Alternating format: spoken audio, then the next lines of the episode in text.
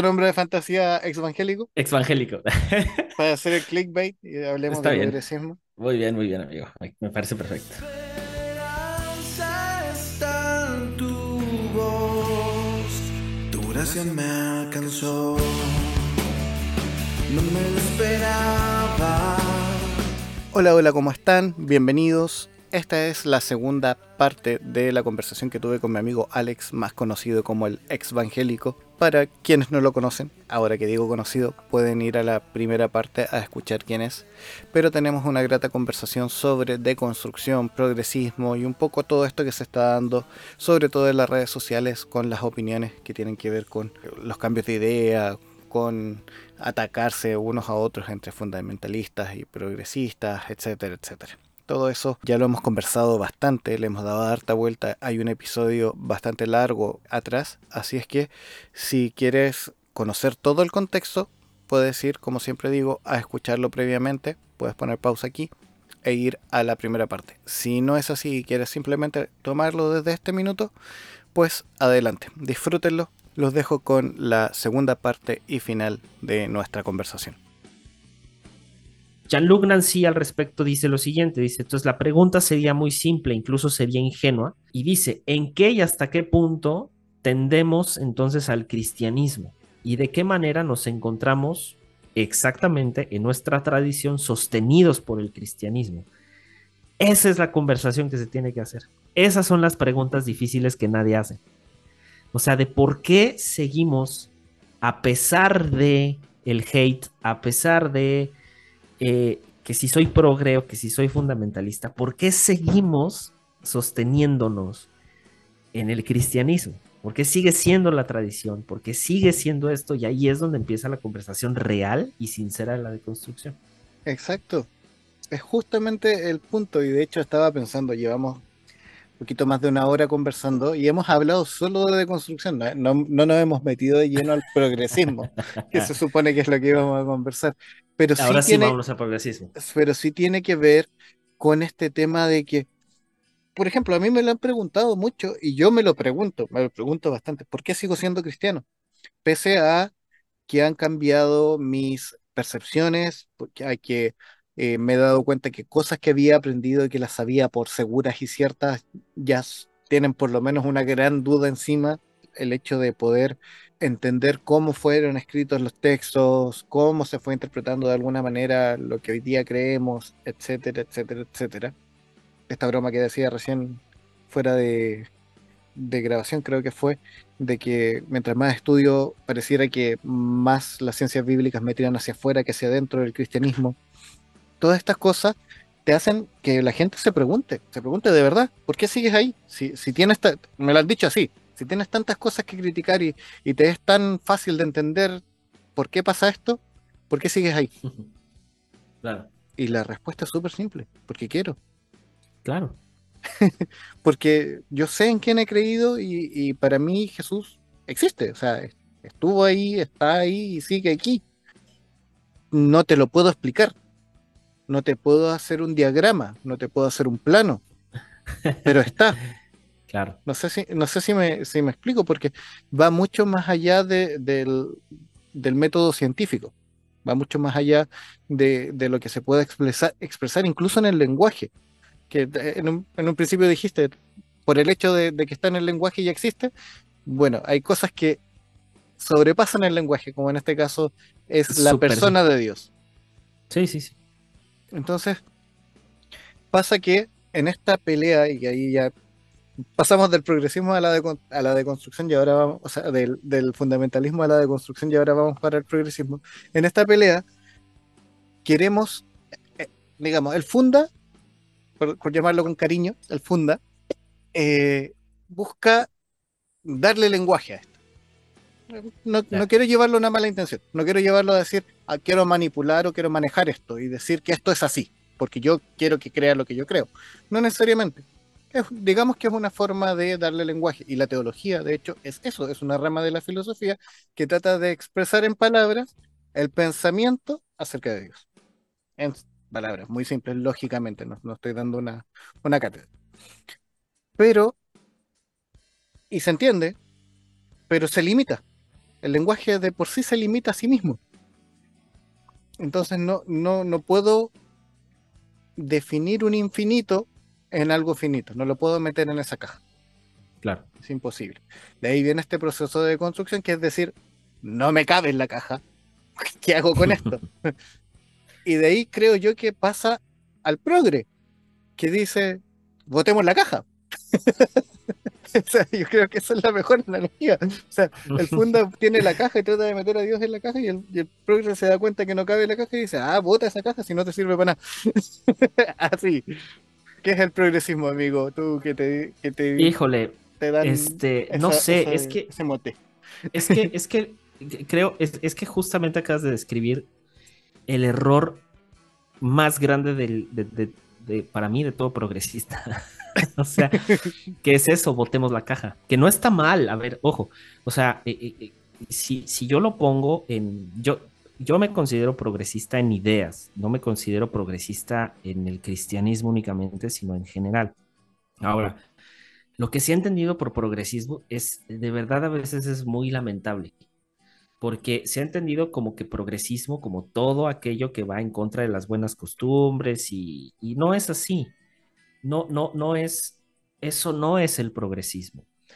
El progresismo es simplemente la orientación de las ideas hacia, eh, hacia el avance, eh, hacia el futuro, hacia eh, considerar de alguna manera, digamos, el progresismo tiene que ver y tendría que ver originalmente con el, el avanzar hacia, hacia el futuro de mejor forma y de mejor manera.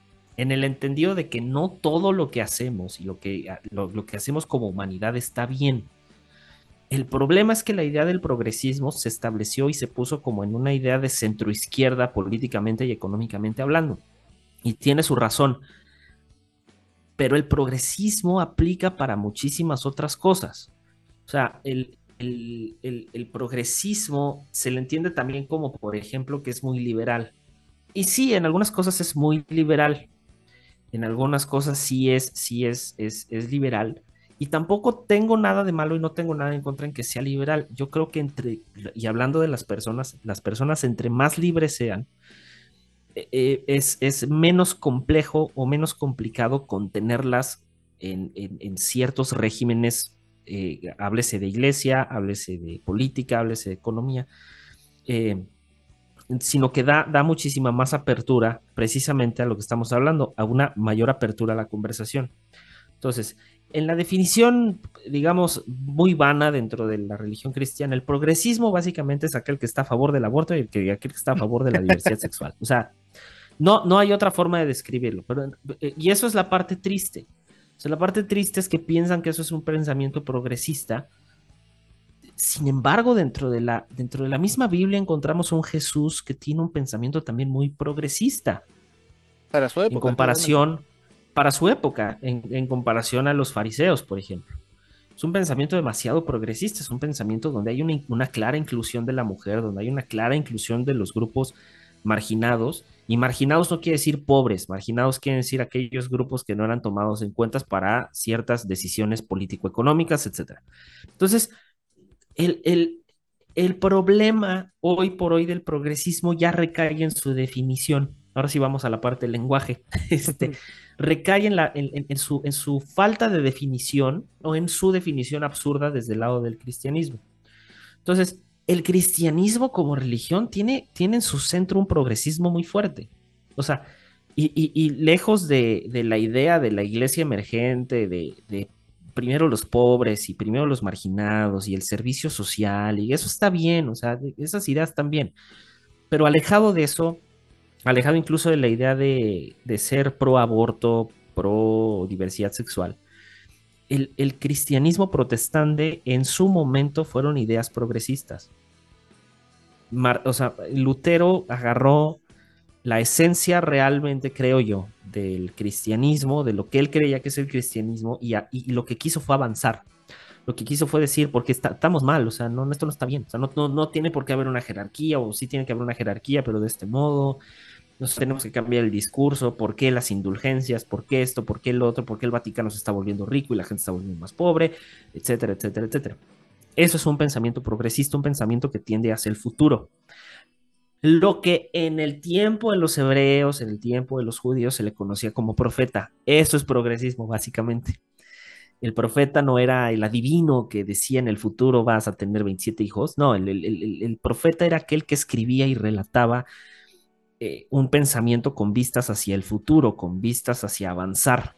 Por eso en algunos profetas pareciera ser que existe un reclamo social, un reclamo cultural, un reclamo, etcétera, etcétera. Entonces, el progresismo para mí significa como superar, y lo estoy poniendo ya en palabras muy coloquiales. No, entonces yo creo que algo que debemos de hacer hoy por hoy, si queremos definir fundamentalistas o fundas con progres, deberíamos entonces de partir no de las características del discurso, sino de qué quiere decir o partir desde la idea del lenguaje. Tú y yo lo hemos conversado, si hay cosas que el lenguaje no da para explicarlas del todo, pero sí da para que en el lenguaje existan. O sea, el lenguaje, la idea de Dios surge del lenguaje, surge de que alguien dijo, esto es Dios, o sea, o, eh, eh, estos son los dioses, o surge del lenguaje. Entonces, dicho esto, para ti a lo mejor, mi querida Ariel, el funda tiene ciertas características y para mí otras. A lo mejor convergemos en algunas, pero en otras diferimos pero partir de las características de algo en lugar de, su definición en esencia, me parecería a mí más, pues, me parecería un asalto a lo que realmente sería un funda y un progre. Si lo que si lo quisiera yo definir es el fundamentalismo, es aquello, o no aquel, vamos a ponerlo como la idea, la idea de lo fundamentalista es aquello que sus ideales surgen de hace mucho tiempo, o sea, tienen un bagaje histórico, cultural, social de antaño, y que por ende, ese fundamento, es, ese fundamento es, no es que no, no, es que sea intocable, sino que es sagrado. Son dos cosas diferentes. La idea de lo sagrado es una idea muy valiosa para el ser humano. En cambio, el progre pone en duda o el progresismo pone en duda aquello que se ha considerado sagrado o que se ha considerado históricamente, socialmente de antaño, que se ha considerado de alguna manera sagrado. Y una cosa para mí no tiene nada de malo con la otra. La sociedad tiene fundamentos muy arraigados. La sociedad es fundamentalista en muchos sentidos. ¿En qué sentidos? Sabemos que robar, matar está mal. Ese es un fundamento social las sociedades se, componen de fundamentos muy establecidos. ¿Los podemos poner en duda? Por supuesto que los podemos poner en duda. Pero de ponerlos en duda a decir esto está bien y esto está mal, hay un abismo de diferencia. El problema hoy en día es que como no existe una definición absoluta, una definición precisa de qué es fundamentalismo y qué es progresismo, hoy por hoy muchos fundas, sobre todo en el extremo, les, les pesa mucho que muchas de sus, de sus creencias o de sus absolutos o de sus fundamentos, valga la redundancia, sean cuestionados, porque ellos no lo harían. Pero del lado del progresismo lo que está surgiendo es una especie de fundamentalismo izquierdoso, vamos a llamarlo así, que es, bueno, sí somos pro-choice, somos pro LGBT más, somos pro todo, pro todo, pro todo, pro todo, que como tú funda ya no piensas igual que yo, tú estás mal. Y es como no. Hay que entender que seguirán existiendo familias y seguirán existiendo seres humanos que no van a converger con todo ese lado agresivo, ni de un lado ni del otro, ni del lado del extremismo funda, ni del lado del extremismo progre. Para mí, el riesgo y, la el conflicto recae en esencia, en esencia para mí, de que no podemos partir de una definición correcta de qué es progresismo y qué es fundamentalismo, si no es la definición económico-política social. creo, que, creo que para mí está, ahí está el error más grande. En teoría, por eso yo decía que los tratamos con cariño, así de funda, de progre, porque finalmente no estamos cayendo en un grupo digamos, estructurado ni que tenga ciertas bases. No, es, es, un, es una etiqueta. Vamos a decirlo así. Es una etiqueta que le ponemos muchas veces incluso despectiva, pero eh, que va a graficar, entre comillas, un sector. No es más que eso. Claro. Pero, pero no hay una definición, tal como tú dices, si nos vamos a las definiciones políticas, etcétera, claro, vamos a encontrar una definición, pero la mitad de las personas que tenemos en nuestra mente se nos van a caer de ahí. No, no entran. claro. Ese, ese es el problema. Pero más allá de eso, yo estaba pensando mientras te escuchaba, claro, el fundamentalista tiene ideas que están fundamentadas, valga la redundancia, en pensadores antiguos, gente que se dio el trabajo de pensar esos fundamentos. Esa es la desventaja que tiene el progre hoy día. El progre presenta una idea nueva. ¿Y por qué yo tendría que adoptar esa idea nueva? Claro. ¿En qué? ¿Basado en qué? ¿A pito de qué diríamos aquí en Chile? Sí, sí, sí. Piensa, piensa, me acuerdo en, en un episodio, la segunda temporada, hablaba con mi amigo Nemo, con Marchán, y él nos contaba la historia de un ah, amigo de él que les hizo un sermón con una máquina de escribir. Entonces él le decía, mira, esta máquina de escribir fue lo máximo y es hermosa, está bien cuidada, eh, todavía escribe, etcétera, etcétera, y eh, los documentos se hacían aquí. Pero hoy día, eh, su único lugar es un museo porque ya no lo necesitas. Hoy día tú prácticamente le puedes dictar con la voz a tu computador un documento, después simplemente le, le aplicas corrector de ortografía y a imprimir, y ya. Y no necesitas una máquina de escribir. Claro. Ambos sirven para lo mismo. ¿Uno es mejor que el otro? Bajo nuestra perspectiva, claro que sí.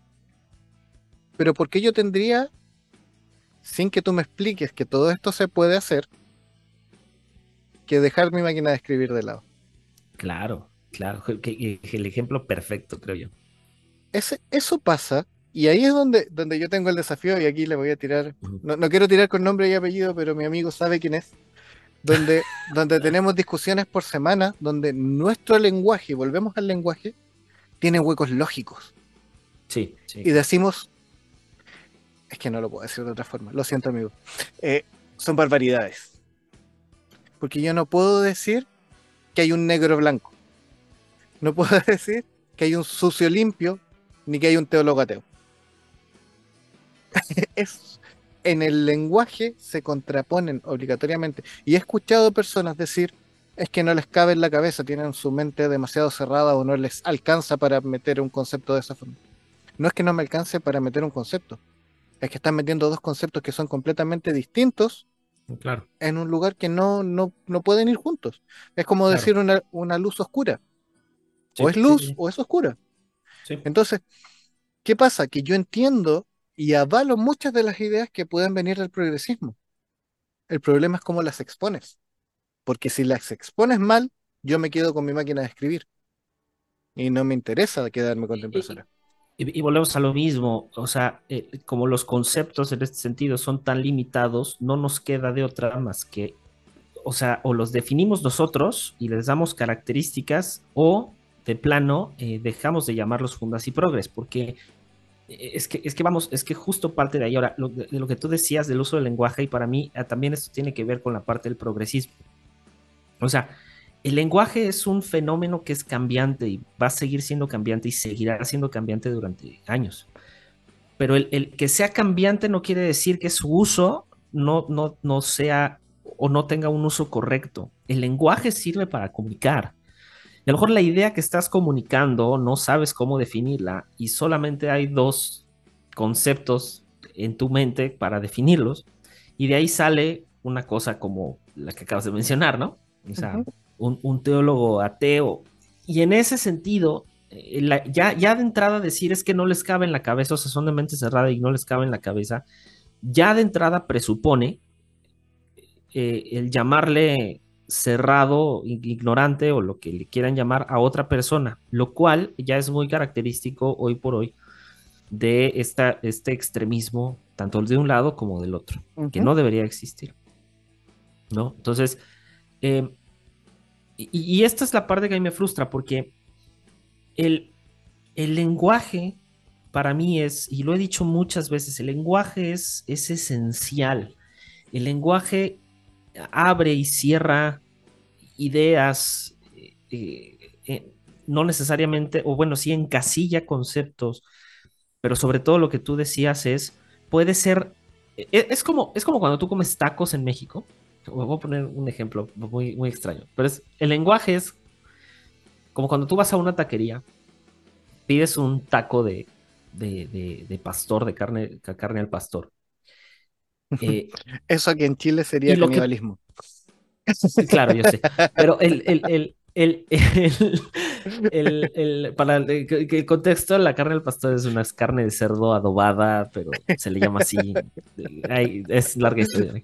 Ok, ya. Y aparte, Sí, además es en un trompo, como si fuera. Sí, ¿no? Entonces, X. Pero bueno, el chiste es que lo que, lo que hace la diferencia y lo que puede hacer la diferencia entre un buen taco y un mal taco no es la carne, no es la tortilla solamente, sino es la salsa. Y el lenguaje es eso. El lenguaje le da en salsa, valga el, ahora sí el concepto, ensalza las ideas, le da sentido y claridad a las ideas. Evidentemente, si tú no le explicas, como decías, ah, Ariel, si tú no le explicas a alguien las bondades y los beneficios de una computadora a una persona que tiene una máquina de escribir, no, no la va a soltar por más que lo vea, va a decir, yo no le entiendo a esto. Y pasa, y pasa con personas cuando agarran un smartphone por primera vez. Es como de, no, yo prefiero mi, mi Nokia de ahí que venden en el... Sí, ya sabes, o sea, de pantallita verde todavía que puedo jugar viborita, yo con ese soy feliz, me sirve para todo. Mando mensajes, mando... No, pero WhatsApp, mira que no, no, no. ¿Por qué? Porque, na... Porque no nos tomamos el tiempo de explicar las bondades, los beneficios, pero también así como se predican los y, y, se habla de los beneficios, también se tiene que hablar de las dificultades y se tiene que y eso no se hace, se tiene uh -huh. que hablar de los pros y de los contras. Esa es una conversación honesta. La conversación deshonesta precisamente va en el que yo solamente te hablo de los pros, pero de los pros que a mí me convienen, pero no te hablo de los contras. Nadie habla, por ejemplo, que el, el, el, el, el progresismo tiende a precisamente esta violencia de llamarle estúpido al otro, pero también lo tiene el fundamentalismo. Uh -huh. el, no se habla de que una de las deficiencias grandes del progresismo es que no puede definir muchas cosas si no toma los fundamentos. O sea, volvemos a lo mismo, el progresismo no carece de ideas propias porque tiene que tomar del, de, tiene que rearmar las ideas fundamentales Re, de, de, construirlas y rearmarlas para hacer a lo mejor dentro de su ambiente algo mejor. Y que yo también algunas he considerado que está bien, oye, esto sí está bueno, suena, suena padre, suena bien, suena lógico, suena más lógico que del otro lado, y está bien. Pero esas conclusiones, cada quien llega siempre y cuando se le presenten de manera libre y de manera eh, honesta, insisto, los pros y los contras de los dos extremos. Eso es lo que no se hace.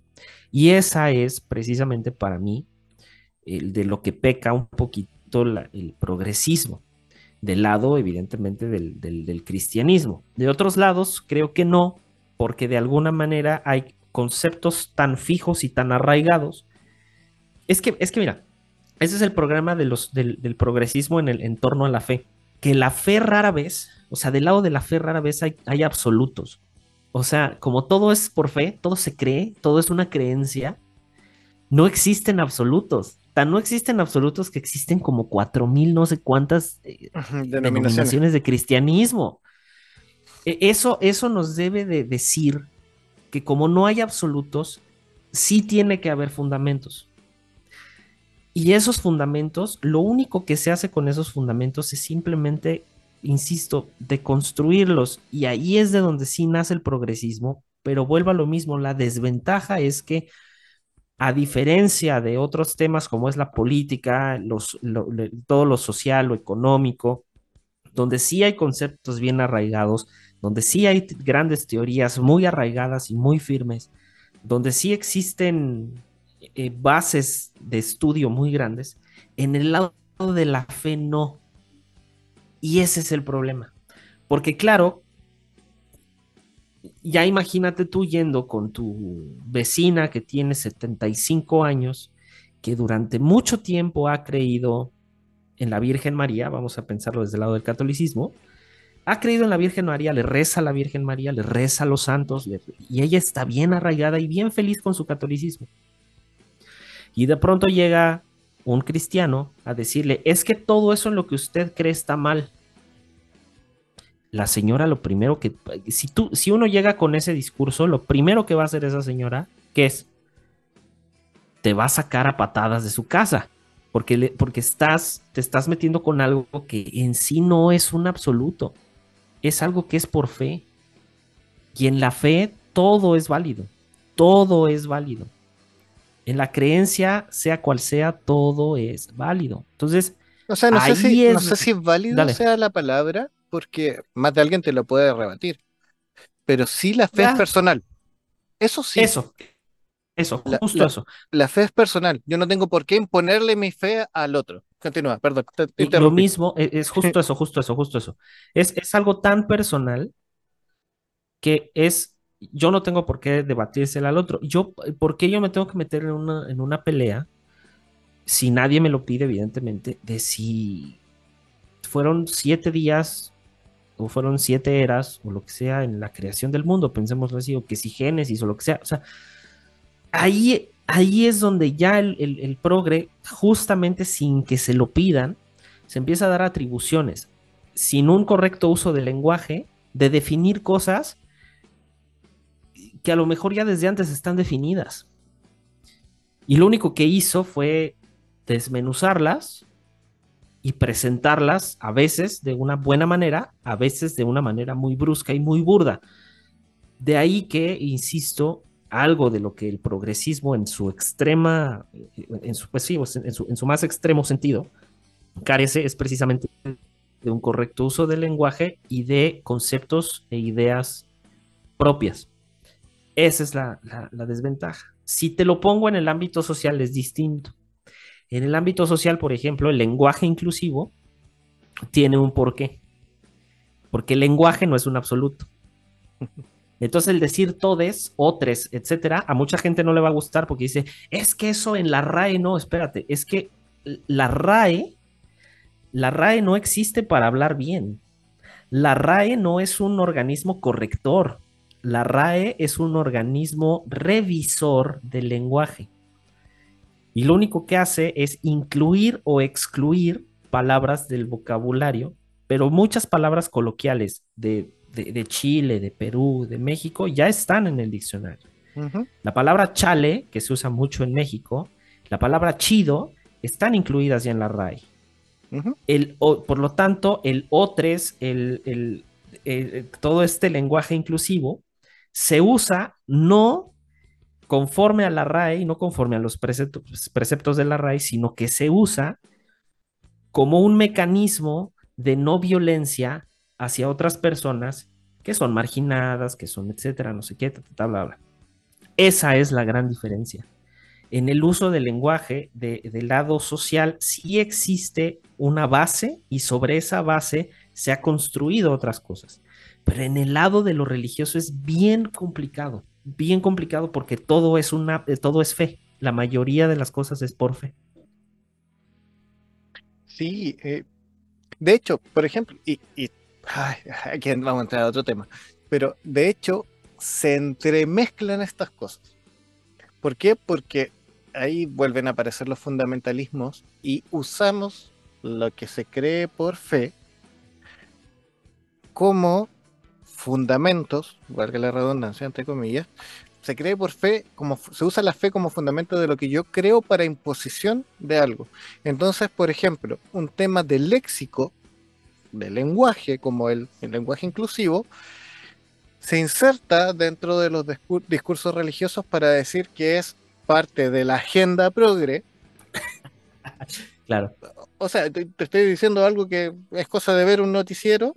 Sí, súper, sí, sí, estoy de o sea, no, no, no, estoy haciendo una caricatura, o sea, somos una caricatura en ese sentido. Y, y, y viceversa, aparecen, por ejemplo, en la, yo recuerdo, fue el, creo que fue la marcha del, del 8M, donde aparecieron unas chicas pateando una muñeca que se suponía que era una, un bebé, como que uh -huh. lo habían abortado y estaban jugando fútbol con la muñeca. Si bien pudieses tener defensas u ofensas a, a, a, la, a la performance, porque vamos a decir que fue una performance, sí.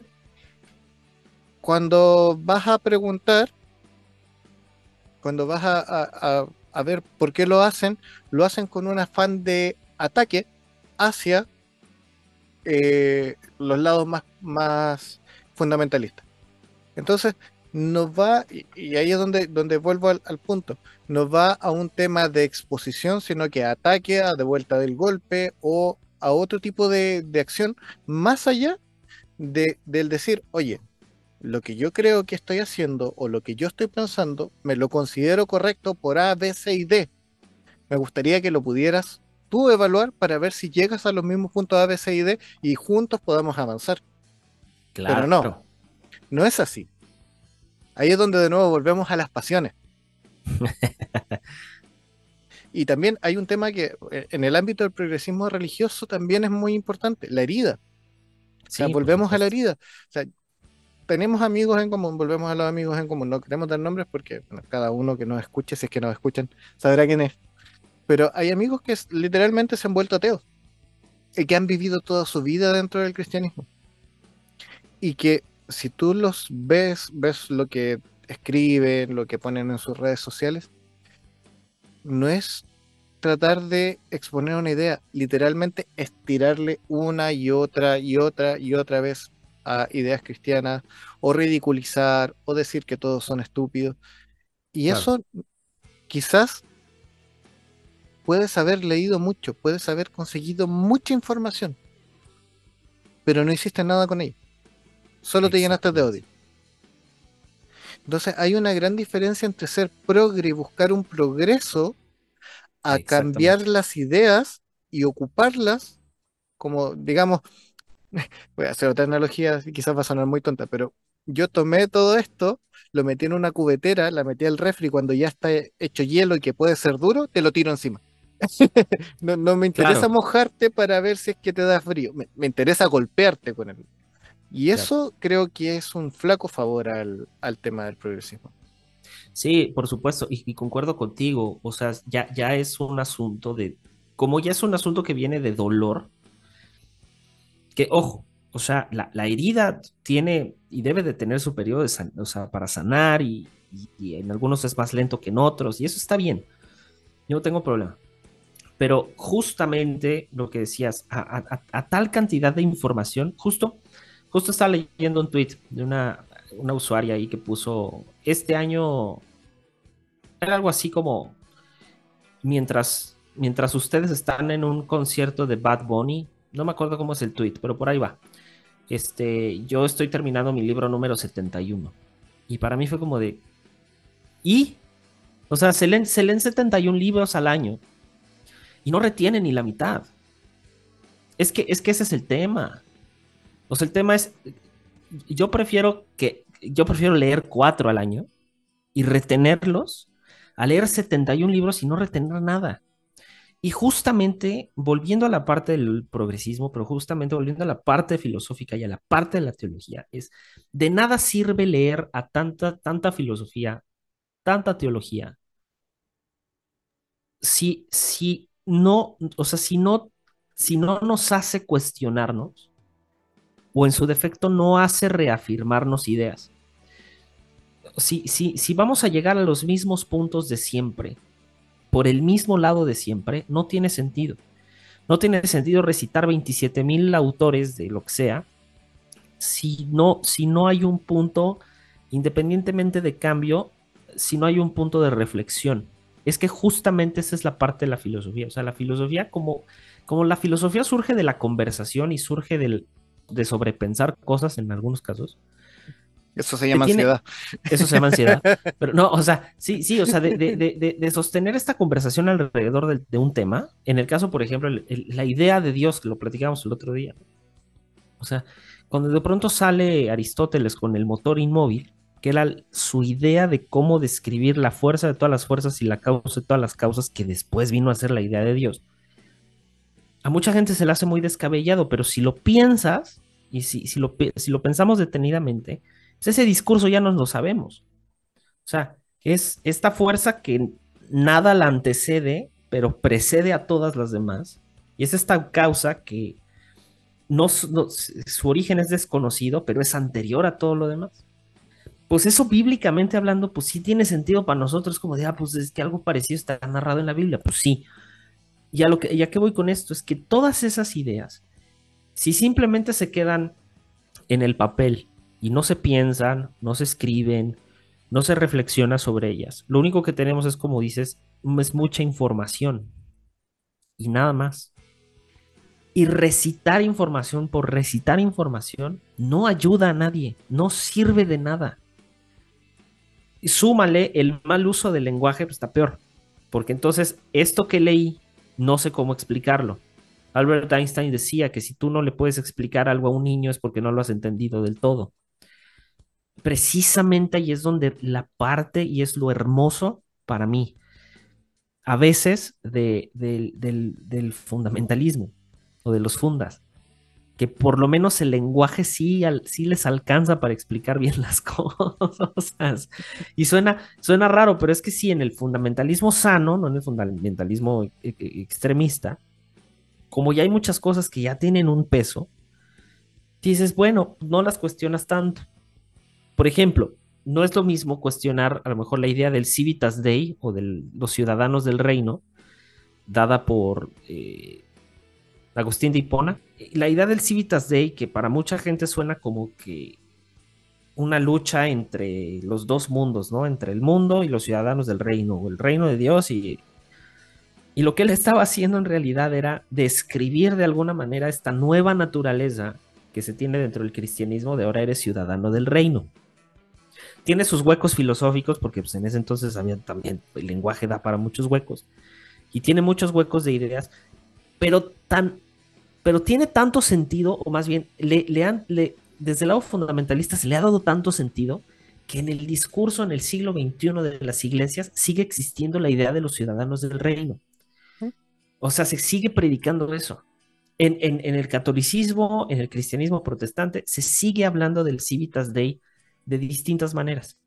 Ese es el peso precisamente de meterle un buen lenguaje a los conceptos y de justamente de con el que, justo por el uso correcto del lenguaje se van arraigando tan fuerte, porque tienen sentido. O sea, la manera en cómo narramos las cosas le da sentido a las cosas. Entonces, para mí eso ha sido como un punto muy fuerte del, lado de los fundas, de que es que lo está explicando bien. O sea, tiene sentido lo que está diciendo. O por lo menos en su contexto. Por lo menos en su contexto, es a lo que voy. O sea, sí, claro, en su contexto tiene sentido, ¿no? que ese, ese es otro, bueno, lo, hablamos con Rick en el episodio pasado, el tema de las narrativas que tienen que ver con el tiempo y los anacronismos. Otro, de los pecados del funda, ojo, no estamos haciendo una, apología a salirse de los fundas, no, no piensen eso, o sea, ni, ni tampoco de los progres, pero otro de los pecados de los progres es que piensan fuera del tiempo donde se escribieron las cosas. Entonces le aplican un, código moral, por ejemplo, un escrito de hace dos mil años y un código moral de hoy. Y que claramente, como ya lo hablamos hace un rato, por ejemplo, el tema de la esclavitud. Pasa que lo utilizan como arma, incluso lo, lo utilizan, por, ejemplo, el ateísmo, es decir, qué sé yo, dice que no te puedes cortar el pelo. En realidad son cosas que acá en Chile decimos son pelo de la cola, no tienen, no tienen mayor sentido porque obedecen a un contexto tiempo-espacio. No obedecen a lo que tú hoy día deberías estar evaluando. Lo que deberías estar evaluando, si realmente quieres progresar, es cómo la parte de sabiduría que hay ahí, porque sí hay, o sea, no, podemos decir que es un, Por más que un ateo te pueda decir que la Biblia es solo un libro, no es el libro el secreto. no, te está, no, no, es un, libro de ocho. No, no hay sabiduría ahí. O sea, de verdad hay, hay sabiduría ahí, no es, no es coaching así de, del siglo XXI.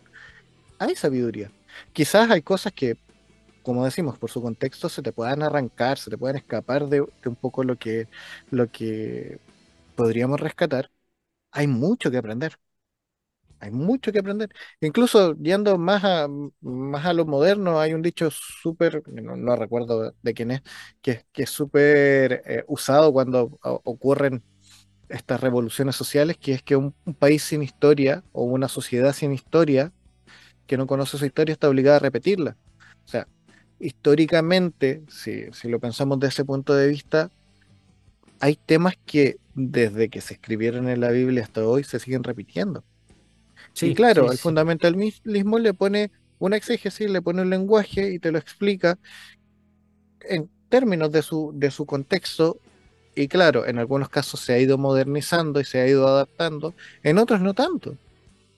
Pero hay cosas que no, que, qué sé yo, no sé, que tienen que ver con Que las corrientes incluso de la claro, teología. y que también no necesariamente se tienen que modernizar o no necesariamente se tienen, hay muchas cosas que creo yo, en, como dices, en su contexto, en su debida dimensión, eh, no, no, no, no necesitan repensarse ni reevaluarse, sino volvemos en el contexto de la fe cristiana, le dan sentido a la fe cristiana. Y, por eso no, no es necesario que todo se deconstruya, que todo se replantee y que todo apunte siempre hacia un progresar. Es que hay muchas cosas en las que no, no se puede ir más adelante, porque a lo mejor ya llegó a su límite o ya ha llegado a un límite en el que repensarlas a lo mejor sería ocioso y nos, nos llevaría otra vez al mismo lugar, pero por distinto camino. Que eso es muchas veces lo que pasa con lo progresista, que es las, son las mismas ideas planteadas en un lenguaje diferente que a lo mejor tienen más sentido y que, pero que se llegaron a esas conclusiones por un lado diferente. Hay, mu- muchas veces yo me he encontrado con que de un lado y del otro están diciendo exactamente lo mismo, exactamente lo mismo, pero llegaron por lugares diferentes y a lo mejor lo único es que tienen aplicaciones distintas pero es exactamente lo mismo. O sus aplicaciones en un lado son más amplias que otras, pero es en el fondo es exactamente lo mismo. Esa es una también una de las broncas.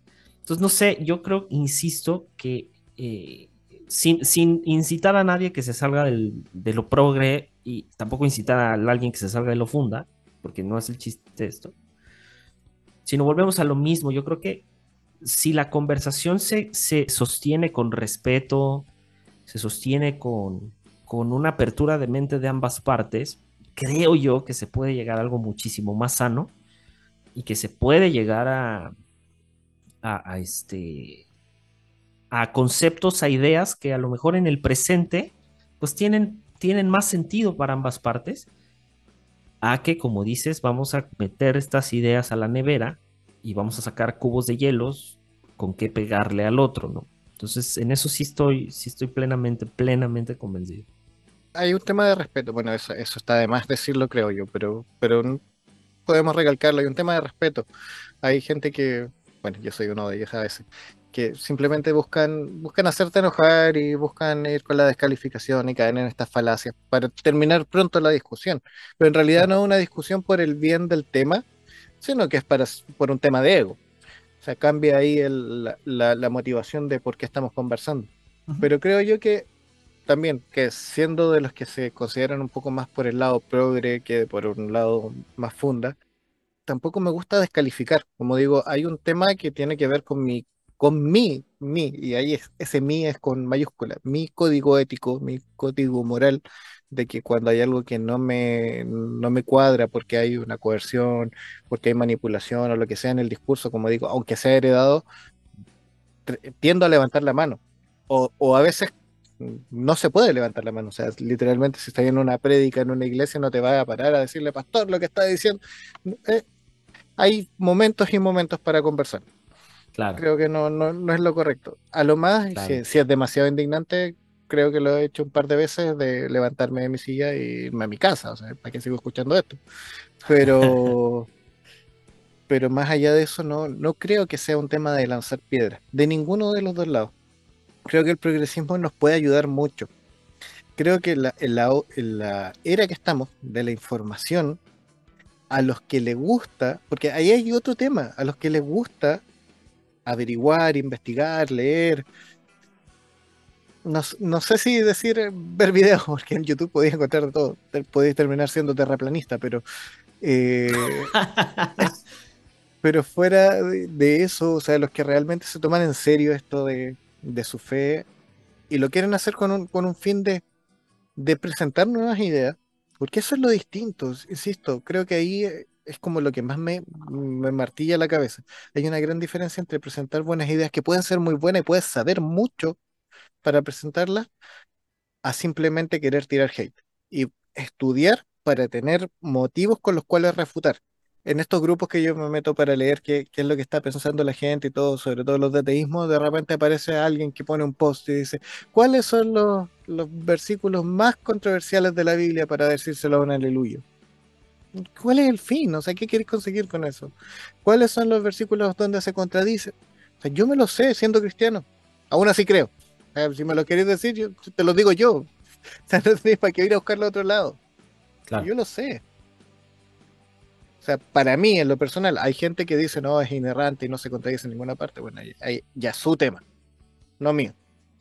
Pero en, en mi caso, que he tratado de verlo desde ese punto, de poder eh, tomar todo todos los antecedentes que hay, porque, insisto, hay algo que nos dio Dios a diferencia de muchas de las de la creación, que es la capacidad de razonar. Y si no la estamos usando, ¿a qué te la regaló? Te, dio, te dio la capacidad de razonar y no la estás usando. Entendemos que hay cosas que se creen por fe y se aceptan, y se aceptan con esta palabrita que a nadie le está gustando ahora último como misterio. No vamos a llegar al punto. O lo creo o no lo creo, porque ahí está. que a nadie Sí. le está gustando. Pero sí es cierto, hoy día con el tema del progre, del progre y el, y el funda, los fundas te dicen, no, es que eso es misterio y hasta ahí llego yo. Y el progre te dice, no, pero es que eso es la forma, esa es la vieja confiable. No, no es que sea la vieja confiable, es que como algo que no se puede explicar, lo explicas. Si no hay lenguaje para eso, no hay, no hay una Claro. forma. El tema del motor inmóvil nace de ahí. Toda Sí, sí, sí, sí. la ley de la causalidad. Hay algo que causa otra cosa. Una cosa causa otra cosa. Ok, vamos hacia atrás. ¿Qué fue lo que causó la creación? Dios. ¿Y qué causó Dios? Eh, y ahí queda. Claro. No es que Dios no fue, no fue causado. Entonces la ley no aplica todo. Hay una falacia ahí, hay una, una excepción. Y, y ojo, ojo, o sea, y- a- que, porque también a mí me han tirado como mucho hate por decir esto, de que sí, o sea, Dios, la idea de Dios sin el lenguaje no existiría. Ojo, no estoy diciendo que no existe Dios. Es, le tuvimos que poner nombre. O sea, No existiría dentro de nuestro entendimiento. no existiría dentro, o sea, para, para poder siquiera entenderla, le tuvimos que dar incluso atributos de ser humano, hasta atributos de animales, o sea, cuántas veces, el, el- o sea, el Cordero de Dios, el León de Judá, este, en- entre otros, entre las múltiples caras y facetas que es que los escritos bíblicos le han dado a Dios, ¿cuál es esa intención? La intención es explicar la idea de Dios.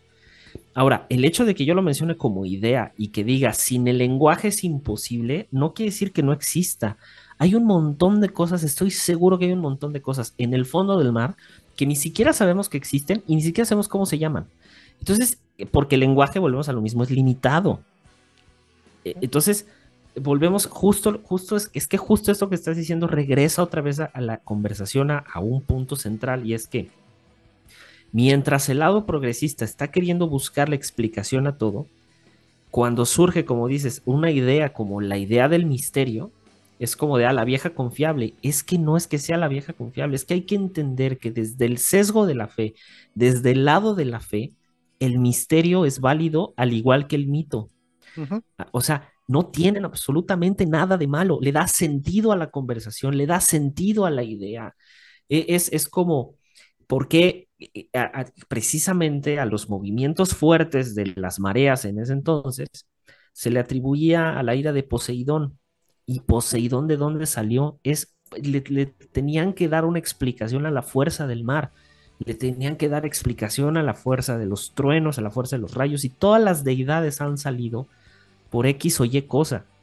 La idea, por ejemplo, de Quetzalcoatl en México, o sea, de la serpiente emplumada, sale por el animal que es el quetzal. El quetzal es un ave que tiene una cola larguísima que cuando vuela parece serpiente. Y, y- entonces ya cuando lo explicas así ah, pues sí, brother, o sea, claro, que alrededor de hay un mito súper importante para la cultura. Eso no quita, no, no quita que si existió o no existió. Yo no sé si hay gente que siga cayendo en Quetzalcoatl, ojalá. Y es, y, es, y es muy válido, aunque le des la explicación de que, ah, mira, es por esto y por el otro, no importa.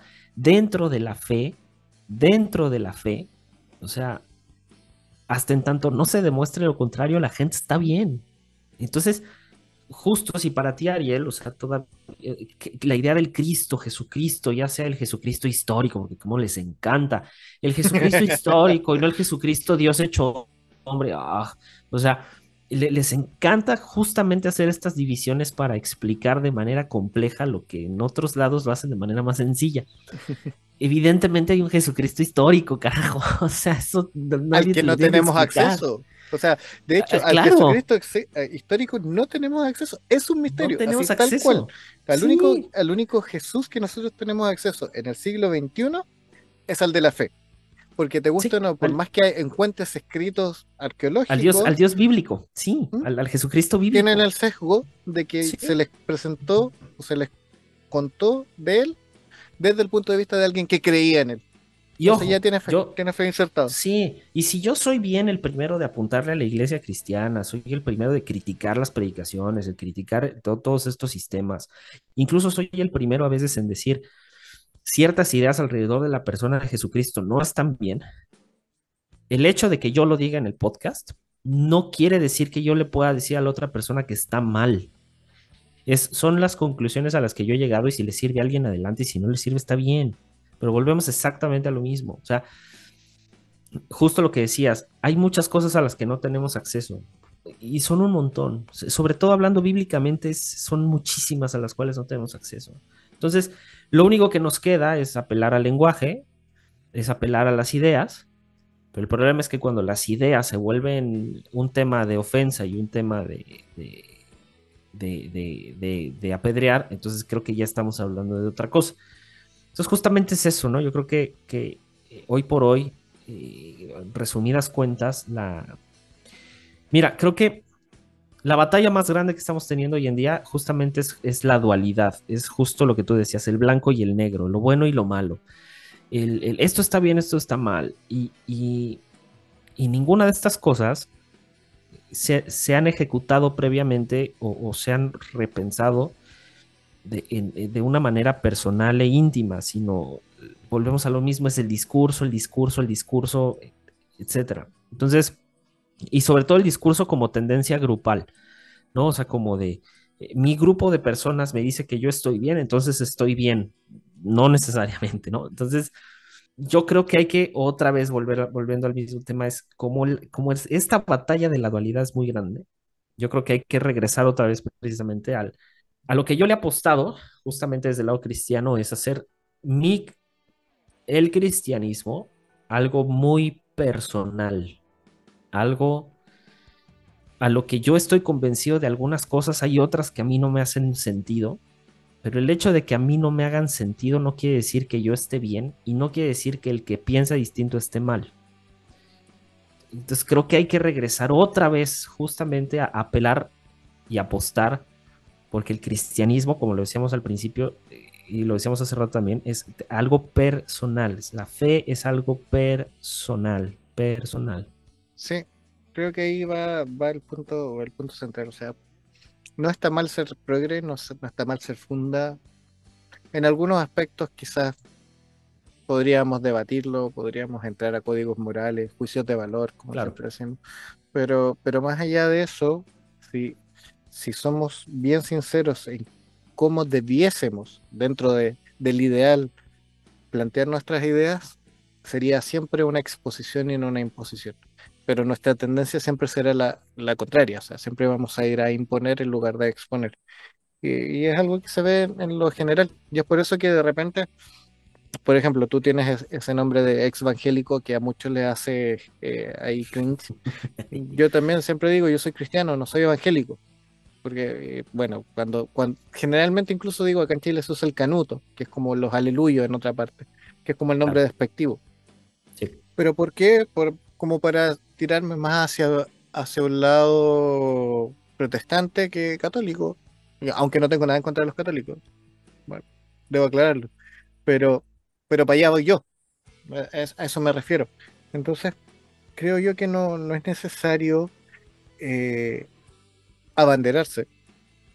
Esto de las 4.000 denominaciones, no necesito tener una de esas 4.000. primero. Y no necesito ser progre y no necesito ser funda 100% y yo con la camiseta puesta aquí. así, ah. No, no, no es necesario.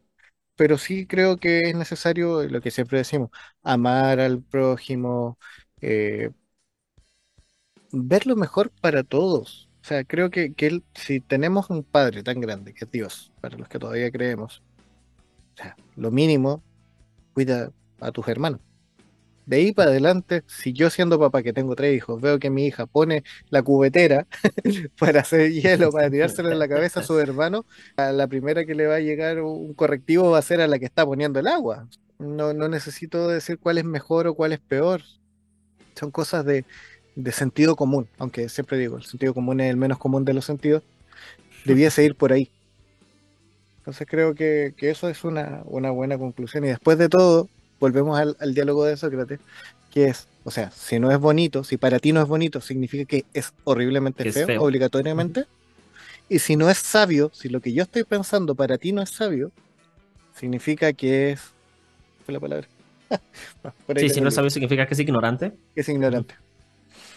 Sí, Entonces a- ahí creo que hay una, una, una parte, y, y ahí a- hablando de progres podemos citar a nuestro querido amigo Andrés Marín con que todo es gris. Hay formas de, de no ser ni, ni tan blanco ni tan negro. No significa, a, a veces nos tomamos de este discurso de, de Pablo, de, de decir que hay que dar la vida y todo, así como muy radical, pero no. El discurso en, en la Biblia, en la misma Biblia, no es tan radical. O sea, lo, lo- dijimos que lo íbamos a comentar y no lo hicimos, pero para darle solo una, una, una, pa- una pincelada a esa parte, si vamos a las cartas, que no necesariamente son todas Paulinas, están las Paulinas, las Deutropaulinas, etcétera, pero digamos que fuera Pau, que fueran todas Paulinas, que todos fueran de. Pablo, va a distintas iglesias con distintas causas, con distintos problemas y distintas formas de creer. Claro. Y eso de donde venimos, o sea, eso estamos hablando de todos dicen, ay, volvamos a la iglesia primitiva y ay, que la iglesia primitiva era lo máximo. Sí, eh, oye, pégale una, una vuelta con, con atención a las cartas y date cuenta que en la iglesia primitiva todos creían cosas distintas. Todos. Y de ahí, cuando recién entra la política en la iglesia, empiezan a conciliarse, Sí, a, sí, a sí. decir esto, esto tiene que ser de esta forma. Pero antes de eso, había cierta, entre comillas, vuelvo a las comillas, cierta libertad que deberíamos retomar. Sería sano también. Sí, sí, justo, justo. Y yo creo que eh, apelando a esa parte de las cartas paulinas que hay, en ese entonces había problemáticas específicas y contextos específicos de cada iglesia a la que se escribe. Creo que lo mismo tiene que suceder con cada uno de nosotros. O sea, el camino de la fe y el camino que atravesamos de fe, cada uno de nosotros es tan diverso, tan distinto, que difícilmente va a ser eh, algo tan rígido. El problema, volvemos a lo mismo, es que cuando se hace sin, sin, eh, sin conciencia y, se hace de manera grupal, que lo decía con Abner, con el, cancio- con el cancionero, eh, que me preguntaba acerca de las comunidades de fe, yo le dije, es que el problema es que le apostamos tanto a la comunidad y tanto a lo grupal, que nos olvidamos del individuo. Y, y si bien la fe es algo personal e individual, eh, se- al final del día se ejecuta o sus resultados y sus frutos se, se tienen que ver en el colectivo, pero no necesariamente de manera inmediata y de manera tangible y palpable, porque mucha gente también piensa que, que justo por las cartas paulinas y demás cosas, el cristianismo se resume a ser una buena persona, y eso está muy lejos de la realidad. O sea, el cristianismo ayuda, puede ayudar a hacer a que seamos mejor personas, mejores personas, perdón. Pero no se resume eso y no es únicamente eso. Es un camino, es la búsqueda de lo sagrado dentro del eje del cristianismo. Porque también me preguntaba de cómo, cómo ver el, espectro, o más bien cómo ver pues, las distintas creencias. Yo le dije, es que las distintas creencias son como ejes, o sea, es, es, en el plano cartesiano de las distintas religiones y poniéndolo, reduciéndolo a la parte del cristiano. En el, en el plano cartesiano del cristianismo, entre distintas denominaciones, distintos discursos, distintos tipos de iglesia, distintos tipos de etcétera, etcétera, etcétera, distintos libros y lo que sea, cada quien va a escoger un eje. Y para mí el progresismo, el fundamentalismo y muchos otros son ejes, no son posiciones. justo eso surge con Pablo. Cada iglesia a la que se le escribe está en un distinto eje, apuntan a distintos lados, o no, más bien se dirigen al mismo punto, pero por, distintos lados. Entonces, eh, como dices, no es hasta que la política se mete en el cristianismo que dicen esto tiene que ser así y así va a ser. Antes creíamos todas cosas diversas y no había ningún problema. Entonces, al final del día, como que pareciera ser que la intención de un lado y del otro, por un lado, como tú decías, es volvamos a la iglesia primitiva y por el, y por el otro lado, que curiosamente no estás dado cuenta, mi querido, para ir, ir a lo mejor cerrando, pero ¿no te ha pasado que normalmente quien dice que hay que regresar a la iglesia primitiva es el lado progre? Sí. Que es, que es, que es como, ¿estás seguro de lo que estás diciendo? O sea, para mí regresar a la iglesia primitiva ni siquiera tiene que ver con un asunto de, de una uniformidad de la iglesia, porque no es eso. Se les hace muy padre por la idea de comunidad. Muy parecida al comunismo, de hecho. Muy parecido al comunismo. Como se, como se narra, porque tampoco es que fuera tan así. Sí, sí, sí, como se narra. Y, que también existe, y volvemos a la parte, la idea de como el lado progre del Jesucristo comunista punk. o sea, y es como no es tan hippie, y no es cierto. O sea, Jesús fue alguien hiper, súper respetuoso de las autoridades. Es, y, no solo eso, pagaba impuestos el vato. Entonces, de punk no tenía nada. O sea, no, no había, a lo mejor en el discurso de amar a tu prójimo como a ti mismo, etcétera. Era un poco punk con la idea de los fariseos, pero, pero de ahí en fuera, si lo lees a la, ya a conciencia, con, con, un buen análisis, yo creo que no es que posiblemente era no era tan punk y tampoco era tan comunista como se narra. Y por otra parte, lo que invade el lado progresista precisamente es ese lado de izquierda, que es como de, ah, el cristianismo tiene que ser todo ayuda social. Y, y, cuando les digo que no es viable, se enojan. Entonces, porque sí les, o sea, justamente también hay, creo que fue Andrés Marín el que me comentaba esto, ¿no? De que, de qué problema había de que se ayudara a las personas y de que misioneros, por ejemplo, ayudar a las personas y eso le parecía muy bien y que del lado progresista eso estaba bien y ta, ta, ta, y salió pues con distintas teologías y le dije, no, le dije, lo que pasa es que no es lo mismo eh, la masa poblacional y los problemas políticos y sociales del siglo primero después de Cristo e incluso el siglo cero y, así, y, toda la, o sea, no es, no es igual a las problemáticas sociales que tenemos hoy. O sea, le dije, oye, a la iglesia no le alcanza y ni le alcanzará para atender las causas sociales realmente importantes. Le dije, la, iglesia no va a erradicar la pobreza, no puede, no hay cómo. Entonces, yéndome otra vez a la parte del lado progre, justamente volvemos a lo mismo, de que, que no, sé, no sé si sientas, pero, o, creas, pero como, como es un mensaje como muy novedoso, está siendo un mensaje muy atractivo porque parece ser muy disruptivo que contrasta evidentemente con el, con el mensaje fundamentalista, como que la idea, partiendo otra vez desde la herida y desde todo lo que hemos platicado, pareciera ser entonces que la idea de las cartas paulinas termina siendo como un mensaje muy novedoso, muy pop, en el sentido de la ayuda al prójimo, en el sentido de otras cosas, pero cuando se toca el lado estricto de Pablo, termina siendo un lado muy fundamentalista, sin lo que tú decías, sin ese sesgo de entender que Pablo no se estaba refiriendo ni a ti, ni a mí, ni se estaba refiriendo a las iglesias en ese entonces en contextos muy complejos, ¿no? Entonces siento que todo esto está siendo otra vez como este mensaje pop que se pone mucho de moda de un lado y del otro y que hace la conversación otra vez muy compleja. Sí, es que es cíclico, pero mira, me voy a retroceder un poco a lo que estabas diciendo con el tema de, que, de ser buena persona. Para mí, bajo mi perspectiva, eh, el ser buena persona no es un fin, es una consecuencia. Es una consecuencia. Ese es el punto que yo creo que, que tiene, tiene la diferencia, porque eh, hay, hay un meme que corre, y lo veo cada dos días en, en Instagram, que dice, no importa si eres evangélico, católico, musulmán, lo importante es que seas buena persona. Sí, tiene razón. A cierto punto no tiene nada de malo pero el ser católico, ser evangélico o ser musulmano, la fe que quieras, que quieras profesar, no, te, no, no significa que no puedas ser buena persona, o viceversa. El ser buena persona es una consecuencia de entender lo que Jesús nos enseñó para su época dentro de sus parámetros, porque claro, tú decías, Jesús no era pan, y, y claro que no, o sea, literalmente pagaba impuestos. Vamos al punto, por ejemplo, de, de suplir la necesidad de las personas.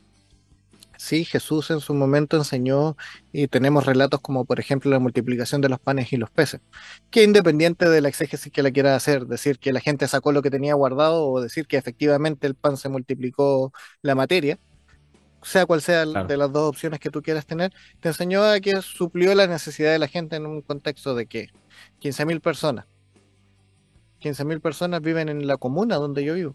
Chile tiene 17 millones de personas, y siendo un país relativamente chico. Entonces es imposible.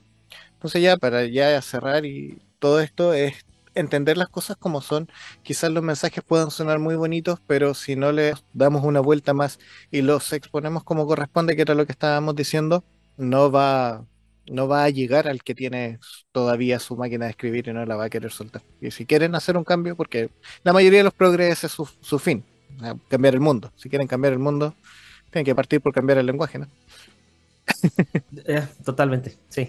Enough said. Ya, creo que, creo que eso fue, estuvo épica esa conclusión. Sí, claro. Usen bien el lenguaje, chavos, no, no les pasa nada. Y te lo dice un chileno que hablamos pésimo.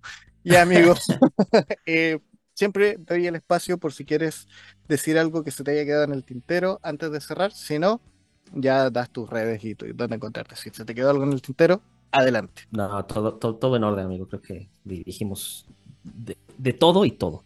Este, redes sociales, este, arroba exvangélico eh, punto podcast, ahí andamos en, en Instagram.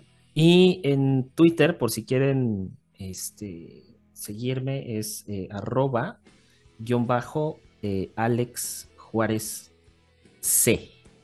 Así estamos en, en Twitter. Y pues nada, ahí sigan el, el podcast. Y en los dos Y eso es podcasts. todo. Muchas gracias, amigo.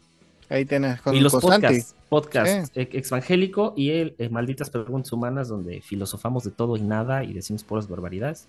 Ahí, Ahí está. síganos. Muchas gracias. Muchas gracias, amigos. Nos alargamos bastante, bastante, bastante. Definitivamente va en dos partes. Sí, bastantito. Así que eso. Muchas gracias a todos. Gracias a David por la música de fondo. Gracias, amigo, por tu tiempo. Y los abrazamos a la distancia. Se hace con amor. Chau, chau. Chau, chau. Gracia me alcanzó. No me lo esperaba, tu misericordia la encontré cada mañana. Ya, amigo. Eres libre. No- nos Perfecto, extendimos amigo, como dos horas. Voy a sacarle Sí, pica estuvo- a Abner que larguito. salió más largo. despertaba y aunque sabes